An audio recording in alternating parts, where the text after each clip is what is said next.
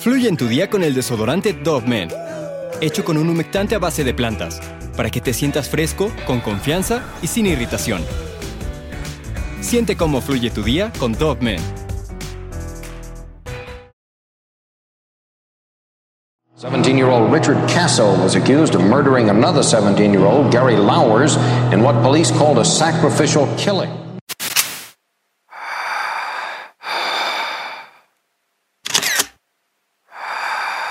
Ricky Caso, mejor conocido como el rey del ácido, es tal vez una de las historias más macabras y controversiales que marcó el principio de los años 80, década en donde el pánico satánico abundaba y las personas creían estar cerca del fin de los tiempos, ya que pensaban que el anticristo llegaría pronto. Pero, ¿qué tiene que ver esto con Ricky Caso? El caso que te vengo a contar hoy es de este hombre quien llegó a oídos de todo el mundo y provocó terror cuando los medios de comunicación dieron a conocer los sucesos que un joven de tan solo 17 años había hecho. En las noticias se escuchaba cómo era que le había quitado la vida a un colega para darlo como ofrenda en un ritual satánico. Muchos se horrorizaron cuando veían la sonrisa de este hombre en las televisoras, pues no mostraba ningún signo de arrepentimiento. Richard Alan Caso Jr. nace un 29 de marzo del año del 67 en el estado de Nueva York, en una familia pequeña y normal. Su madre se dedicaba a la docencia, mientras que su padre trabajaba entrenando al equipo de fútbol de la escuela Cold Spring. Los padres de Ricky se esforzaban por darle toda la educación y el amor que un niño necesitaba para crecer bien. No eran de clase alta, pero a veces podían darse, pues digamos, ciertos lujos que una típica familia americana tenía. Le habían dado una buena infancia, pero nada de esto había servido ya que él comenzaba a mostrar varios rastros psicopáticos desde pequeño. En la escuela todos sus compañeros lo creían raro porque sus conversaciones eran algo perturbadoras. Los maestros no sabían qué hacer con el pequeño ya que su comportamiento, te digo, era demasiado extraño. Hacía de todo para mantener un perfil bajo, pero siempre se metía en problemas. A los 13 años logró encontrar un pasatiempo que lo mantuvo ocupado a todas horas. Sus papás habían notado que le apasionaba ver partidos de fútbol, así que decidieron meterlo al equipo de su padre para que así pudiera empezar a socializar con otras personas y adaptarse a la sociedad. Era bastante bueno, conoció ahí a varios amigos con quienes pudo entablar pues una buena amistad. El problema que a veces tenía era que su papá le exigía más que a los demás integrantes del grupo, del equipo. Comenzó a frustrarse un poco ya que sentía que le estaba arruinando algo que de verdad le gustaba. Las peleas entre él y Ricky cada vez eran más fuertes y había ocasiones en donde al terminar un enfrentamiento el hijo se escapaba de la casa y dormía en los pórticos o coches de sus amigos. Volvía tres días después, pero se daba cuenta de que todo era lo mismo. Los gritos de su padre nunca cesaban y nunca tuvo pues el apoyo de su madre. Es por eso que decidió entonces renunciar a su deporte favorito y salirse de su casa lo más pronto posible. Ya no le importaba vivir como vagabundo y no tener familia. Comenzó a dormir en las calles, plazas y puentes. En ocasiones sus amigos lo invitaban a pasar la noche en sus casas y le daban de comer tratando de cierta manera de convencerlo de que regresara a su casa. Nada de esto funcionó y la situación de Ricky se ponía cada vez peor empezó a juntarse con personas que tampoco tenían casa, se iban a bosques o zonas muy oscuras y fumaban de esta hierbita de la felicidad. Luego vio que lo natural pues no le era suficiente y decidió comenzar a probar otras sustancias como el LSD eh, y otro tipo de alucinógenos que podía obtener. Era muy fácil conseguirlas en esa época, ya que en los años 80 abundaban personas que consumían esto con mucha normalidad. Algunos lo usaban como algo medicinal, otros lo hacían como una forma de escapar de la realidad tal como lo hacía Ricky. En esa década también se creía que escuchar bandas metaleras o de rock eran sinónimo de satanismo y justo todo este tipo de música como digamos ACDC o Black Sabbath eran bandas que a Ricky le encantaba escuchar.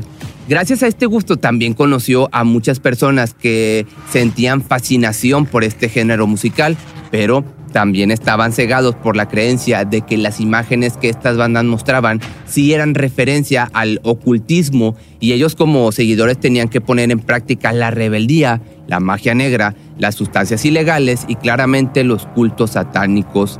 Tan solo tres años después de salirse de la casa de sus padres le bastaron a Ricky para convertirse en un rebelde total. Estaba tan adentrado en el mundo de las sustancias ilegales que a sus 17 años se le notaba la cara demacrada. A veces lo único que ingería durante varios días era alcohol y estas sustancias tóxicas. Tenía que asaltar personas para conseguir un poco de dinero y en ocasiones solo lo hacía como un pasatiempo divertido. Estos mismos amigos fueron los que le presentaron el mundo del satanismo.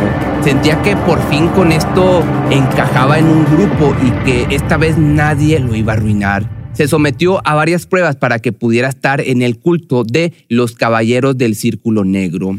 Se sabe que el satanismo en realidad es una religión, pero como todas, esta también tiene varios derivados, como los tradicionales o los teístas o los ateístas. Pero a la cultura a la que se había unido Ricky era la rama del satanismo ácido. Este es uno de los más, digamos, caóticos y pesados en la rama del satanismo. Es de los aparte más conocidos por ser demasiado estereotipado, ya que las personas que están involucradas tienen características rebeldes, usan cruces invertidas, pentáculos, utilizan mucho los números 666 y tienen una fuerte conexión con las sustancias ilícitas, porque estas los ayudan a tener visiones para comunicarse con su deidad.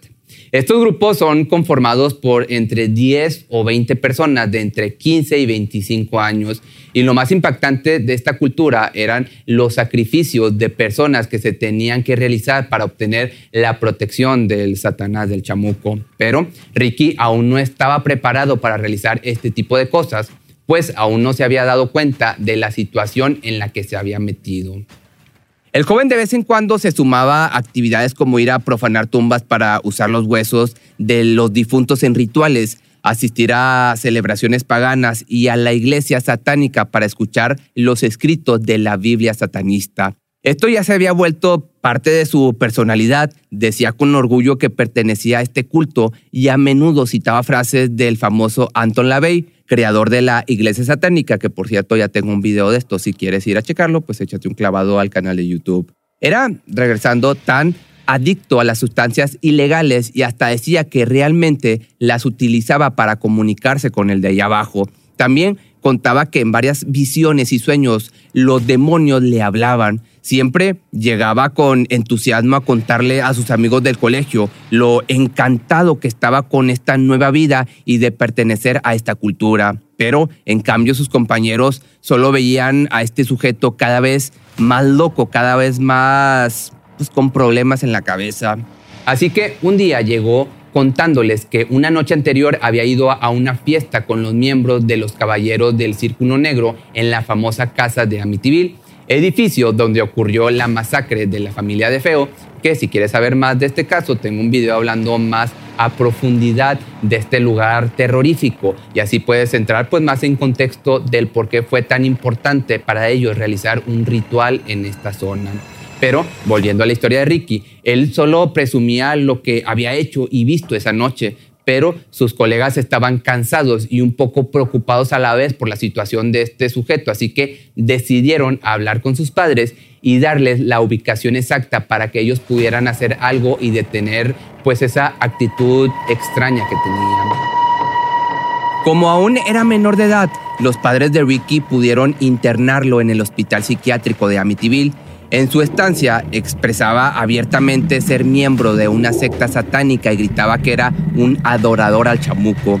En ocasiones solo lo hacía para provocar miedo a los internos. Otras veces hablaba tranquilamente de esto ya que él en realidad se sentía orgulloso de ser parte de esa secta. Los especialistas comenzaron entonces a medicarlo y lo encerraban varios días para que no tuviera contacto con ninguna persona. Esto comenzaba a ser una real tortura para Ricky, por lo que decidió confesar que en realidad no era seguidor del diablo, que solo decía tener alucinaciones para poder encajar con su grupo de amigos y aseguró que si le daban otra oportunidad, él se pondría al corriente con la escuela. Sus padres, orgullosos del tratamiento, decidieron volver a aceptarlo en su casa, pero lo que no sabían era que había dicho todo esto para manipular a los médicos y que lo dejaran libre. Ricky continuó así asistiendo a los rituales, tuvo que confesar que negó ser seguidor de Satanás y como arrepentimiento dijo que ahora quería ayudar a desenterrar cuerpos para los mismos rituales, cuerpos ya sin vida. Había logrado por semanas hacer esto sin que la policía lo atrapara, pero un día mientras él estaba escarbando en un cementerio colonial local, la policía lo atrapó y lo arrestó por 24 horas.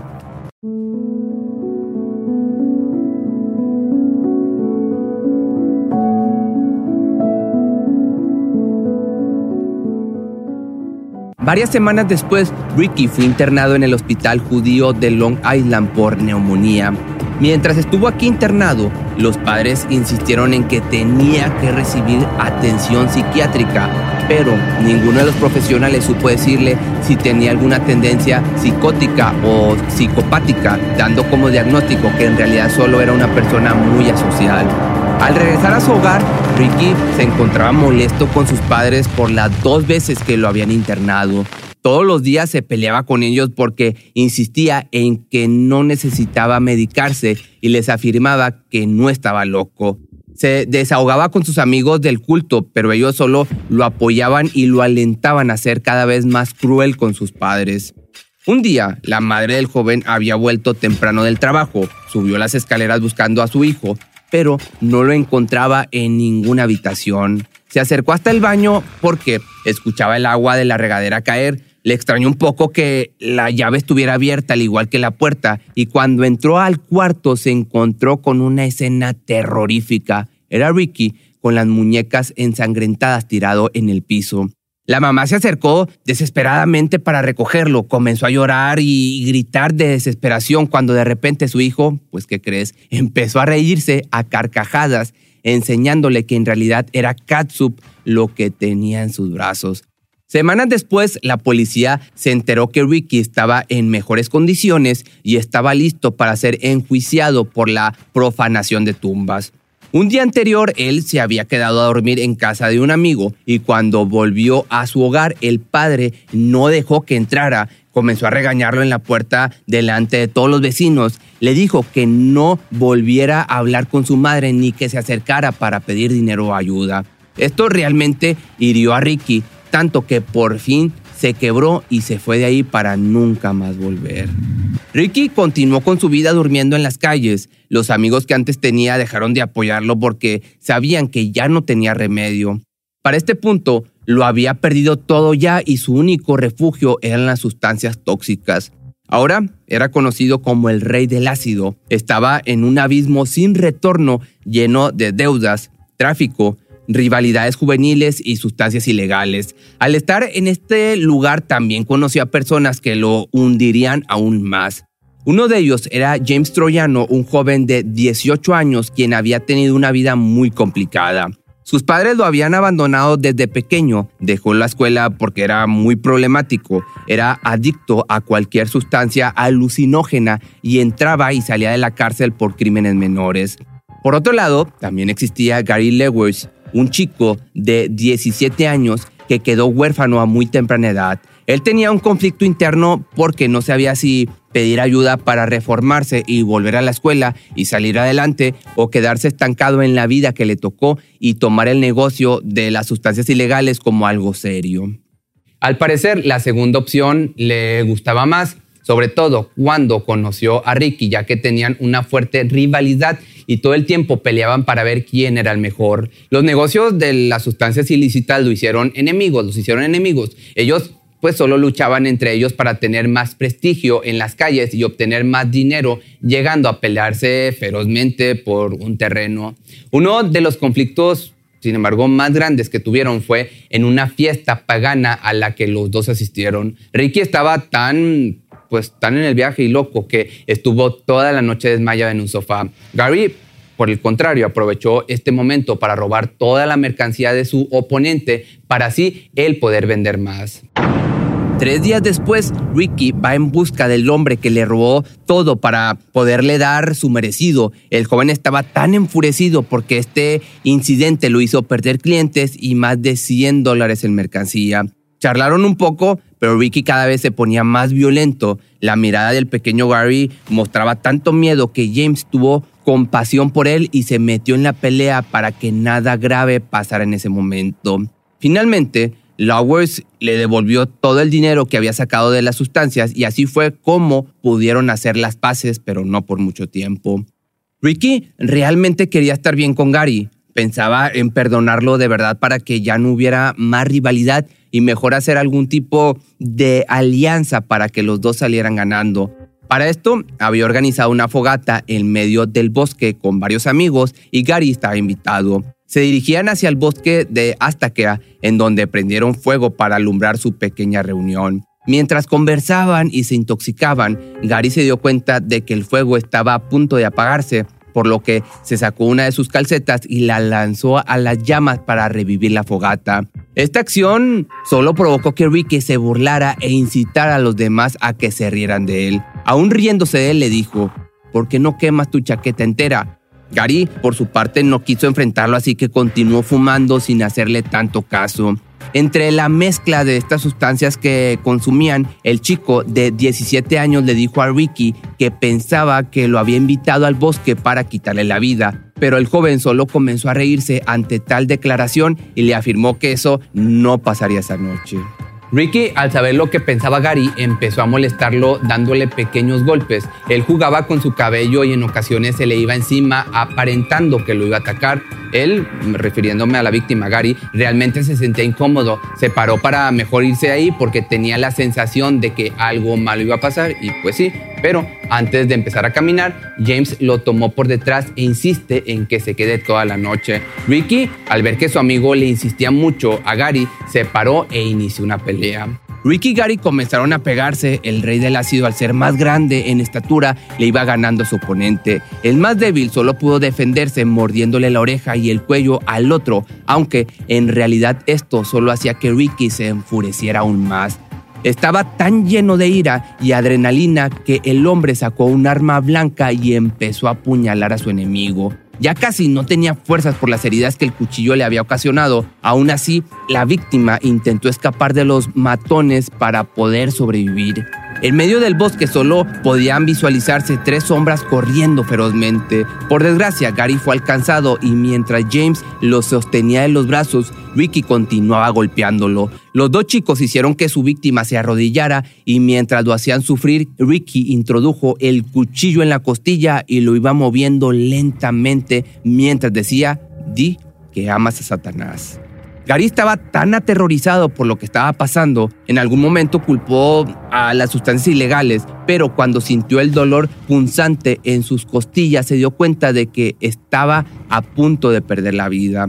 La víctima no le hizo caso, solo dijo amo a mi madre, lo cual aún hizo enojar más a Ricky, haciendo que las puñaladas fueran aún más agresivas.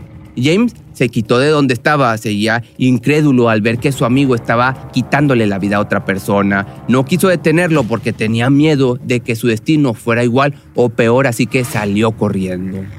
Fueron entre 17 y 36 cuchillazos los que recibió Gary. Las heridas estaban esparcidas, pues imagínate, por todo el cuerpo, desde el abdomen, el pecho, la cara y hasta en los ojos. Le tomó tres horas a Ricky para quitarle la vida hasta que finalmente ya no tuvo más signos de vida cubrió el cuerpo con hojas y ramas y salió del bosque como si nada hubiera pasado. No había ni una gota de arrepentimiento en su alma, al contrario, hablaba de ese acontecimiento con orgullo, les contaba a sus amigos lo que había sucedido y los invitaba al bosque para que presenciaran en carne propia el cuerpo de Gary. Se justificaba diciendo que una noche tuvo una visión en donde el mismo Satanás se le apareció y le dijo que quería tener un sacrificio para así darle vida eterna. Llevaba a sus amigos hasta el bosque para que observaran con detención su sacrificio. Le pidió ayuda a James para poder enterrarlo y esconderlo mejor. Los rumores entonces así comenzaron a correr, se escuchaba de voz en voz lo que Ricky había hecho. Sin embargo, varias semanas después, la policía de Northport recibió una llamada anónima diciendo que habían encontrado un cuerpo en estado de descomposición. Los agentes, al ir a este lugar indicado, se encuentran con la escena lamentable y terrorífica de un joven de no más de 16 años semienterrado en la tierra del bosque, ya sin vida. Contaron más de 32 veces que le dieron con un cuchillo. Aparte registraron todo el lugar, pero no pudieron dar con alguna otra pista. De pronto, una persona se acercó a la oficina del policía que llevaba el caso de Gary y afirmó que el mismísimo Ricky les había confesado que tomó a Gary como sacrificio y le quitó la vida en medio del bosque. El testigo describía todo lo que había escuchado de la boca de caso y esto coincidía a la perfección con lo que habían encontrado en la escena del crimen. No esperaron ni un segundo más y un 5 de julio del año de 1984, Ricky Caso fue arrestado junto a sus amigos James Troyano y Albert Quinones. Caso, por alguna u otra razón, no quiso estar toda su vida en prisión, tal vez por vergüenza o porque pensó que su deidad lo castigaría severamente en vida o quizás por cobarde, por lo que un 7 de julio del año del 84 tomó la decisión de quitarse la vida en su misma celda. Muchos piensan que su fallecimiento fue una ofrenda a Satanás, mientras que otros dicen que en realidad todo lo de los sacrificios fue un juego que se le fue de las manos y al ver lo que había hecho o lo que había ocasionado, se terminaría quitando la vida. O sea, en pocas palabras, toda la faramaya se le salió de las manos. De igual modo, este caso ha sido muy famoso y recordado por lo lúgubre y terrorífico que fue. Muchas series y películas hablan de esta historia haciéndole como una homenaje a la época en donde el pánico satánico abundaba. Pero si te gustó este video o no sé si te gustaría que contara una historia de terror, me la puedes, me puedes escribir en Instagram o en Facebook o en mi correo que es correo arroba y pues nos vemos en un nuevo video el día de mañana.